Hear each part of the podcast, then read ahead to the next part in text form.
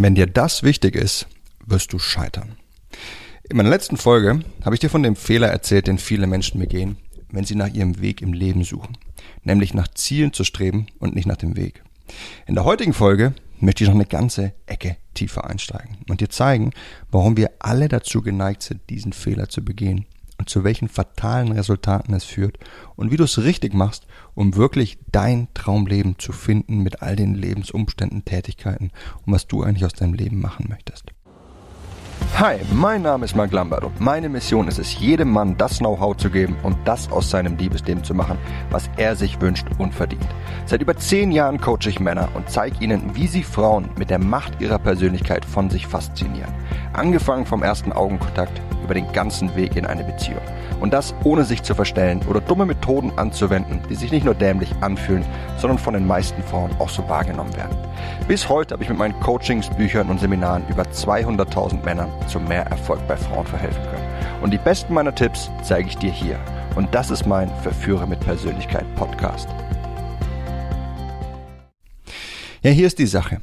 Wenn wir einen Weg im Leben einschlagen, dann machen wir das selten aus komplett freien Stücken und weil es genau das widerspiegelt, was wir gerne täten. Wir werden beeinflusst. Ja, wir richten unser Leben danach aus, es diesen Einflüssen irgendwie recht zu machen. Und so streben wir häufig nach Dingen, von denen uns andere eben sagen, dass wir danach streben sollten. Kommt dir bestimmt bekannt vor, oder? Aber haben diese Dinge wirklich dieselbe Wichtigkeit für uns, wie sie für andere Personen haben? Und haben sie dieselbe Wichtigkeit für uns, wie die Dinge, für die wir uns wirklich interessieren? Ja, frag dich zum Beispiel einfach mal, wie wichtig dir ein gutes Smartphone und wie wichtig dir ein gutes Auto ist. Ist ja wahrscheinlich deutlich wichtiger, als es eigentlich sein sollte. Es sind lediglich Gebrauchsgegenstände, mit denen wir versuchen, einen Nutzen zu erfüllen. Aber wir nehmen sie als viel mehr als das wahr. Wir nehmen sie als ein Lifestyle-Symbol wahr, als eine Art Maßstab. Und so bewerten wir andere Leute danach, ob sie das neueste iPhone haben und welches Auto sie fahren. Und das gleiche machen wir mit dem Beruf. Wir bewerten andere Leute nicht daran, ob sie einen Beruf ausführen, der sie glücklich macht, sondern wir bewerten sie daran, wie angesehen sie mit ihrem Beruf in der Gesellschaft sind und hierbei häufig, wie viel Geld sie damit verdienen. Ist ihr Beruf angesehen und gut bezahlt, was meistens zusammen einhergeht, da wir eben gerade die Berufe als angesehen bezeichnen, wenn sie viel Gehalt bezahlen, dann empfinden wir diese Person meistens als Gewinnertyp, als jemand mit einem hohen Status. Und das Gleiche machen wir mit uns selbst. Wir legen diesen Maßstab an uns an. Wir übertragen diese Werte und beginnen auch damit, uns daran zu messen. Was denken wohl andere, bloß weil ich nicht das neueste iPhone habe? Oder was, weil mein Job nicht so angesehen in der Gesellschaft ist wie der mancher meiner Freunde? Ja, was wir nicht sehen, ist, dass wir unsere eigenen Werte völlig unter den Tisch kehren. Und dass wir die Werte anderer, die eigentlich gar nicht unsere eigenen sind, in den Vordergrund stellen. Und so streben wir nach Berufen und Lebenswegen, die zumeist externe Werte erfüllen, die aber nicht das sind, was uns eigentlich wichtig ist oder wodurch wir uns tief im Inneren definieren. Es sind externe Werte eben, wie das Geld oder das Ansehen, das wir durch unseren Beruf erhalten, aber die eben deshalb extern sind, weil wir sie nicht selbst kontrollieren können. Und dadurch fangen wir an zu leiden. Ja, egal welchen Weg wir auch einschlagen nichts scheint gut genug, denn entweder wir erreichen nicht die Werte der Gesellschaft, die eigentlich gar nicht unsere eigenen sind, und dadurch fühlen wir uns als Verlierer, oder aber wir erreichen diese Werte und wir fühlen uns dennoch schlecht, weil wir tief im Inneren spüren, dass es doch gar nicht das ist, wonach wir unser Leben wirklich ausrichten wollten.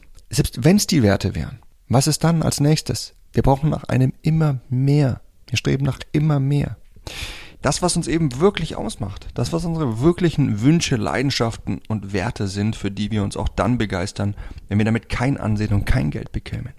Ja, wir müssen diese falschen Werte aufdecken und wir müssen die richtigen erkennen, die uns wirklich wichtig sind. Und dann beginnen unser Leben danach auszurichten und uns nur noch daran zu bewerten.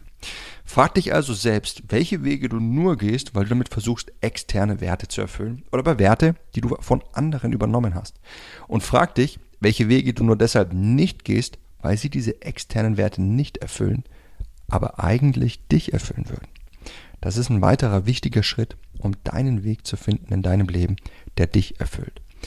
Ja, wenn du schaffst, alleine diese beiden Tipps umzusetzen, die ich dir in dieser und der letzten Folge gegeben habe, dann wirst du bereits deutlich näher zu dem Weg in deinem Leben finden, der dich wirklich erfüllt. Denn indem du dich nicht länger nur auf die Ziele und die positiven Seiten deines Weges konzentrierst, sondern indem du deinen Fokus mehr auf das Alltägliche legst, also das, was du all die Zeit wirklich tust, während du auf diese Ziele hinarbeitest, dann wirst du viel glücklicher mit dem sein, was du wirklich tagtäglich machst.